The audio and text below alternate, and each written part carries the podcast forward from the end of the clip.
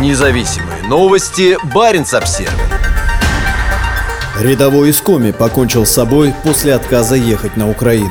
Трагедия произошла 10 февраля в воинской части номер 11361, которая расположена в поселке Нахибино Московской области. 10 февраля в Подмосковье покончил жизнь самоубийством 20-летний Сергей Гридин, призванный на службу из Печоры. По сообщению телеграм-канала «Мобилизация. Новости. Что делать?» срочник написал перед этим предсмертную записку. Сослуживцы успели сфотографировать ее до того, как офицеры, по словам солдат, отобрали оригинал. Сергей проходил службу во второй понтонной роте воинской части номер 11361. После Нового года он созвонился с сестрой и рассказал, что его хотят отправить на Украину, но потом сделал вид, что это была шутка. Теперь родственники полагают, что все было серьезно предсмертной записке, фото которой попало в распоряжение издания 7 на 7, Гридин написал, что его вписали в ротацию на Украину. Также он написал, что с их роты оттуда еще никто не возвращался. Он обратился к командиру взвода с просьбой оставить его в пункте постоянной дислокации, но это привело к тому, что и командир, и сержанты не давали прохода своими издевательствами. В итоге солдат принял решение умереть здесь, на родной земле, без чужой крови на руках. 1 ноября 2022 года министр обороны Сергей Шойгу заявил о том, что солдаты срочной службы не будут отправляться на войну с Украиной. Но это оказалось правдой лишь отчасти. Срочники действительно не отправляются на войну, поскольку перед этим они превращаются в контрактников.